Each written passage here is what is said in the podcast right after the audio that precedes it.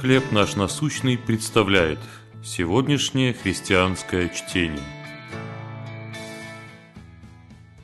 Когда знание ранит. Книга Экклесиаста, первая глава, 18 стих. Где много мудрости, много печали, и кто умножает познание, умножает скорбь. Зак Элдер и его друзья высадились на берег после 25-дневного сплава по реке Колорадо в Большом каньоне. Человек, который приехал забрать плоты, рассказал им о пандемии COVID-19. Ребята подумали, что он шутит.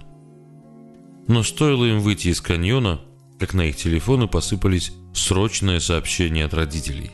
Зак с друзьями были в шоке. Им захотелось вернуться на реку и забыть то, что они только что узнали. В грешном мире знание нередко причиняет боль. Мудрый экклесиаст писал, «Где много мудрости, много печали, и кто умножает познание, умножает скорбь. Кто не завидовал беззаботному неведению детей? Они не знают ни про расизм, ни про насилие, ни про рак. Разве мы не были счастливее в детстве, до того, как выросли и узнали о собственных слабостях и недостатках? Или пока не узнали семейные секреты – Почему дядя так много пьет? Или по какой причине развелись родители? Когда знание причиняет боль, нам хочется о нем забыть. Но это невозможно. И притворяться, что мы ничего не знаем, бесполезно. Но есть другое, высшее знание, которое дает нам способность все переносить и даже радоваться. Иисус Христос, Божье Слово, свет, который просвещает нашу тьму.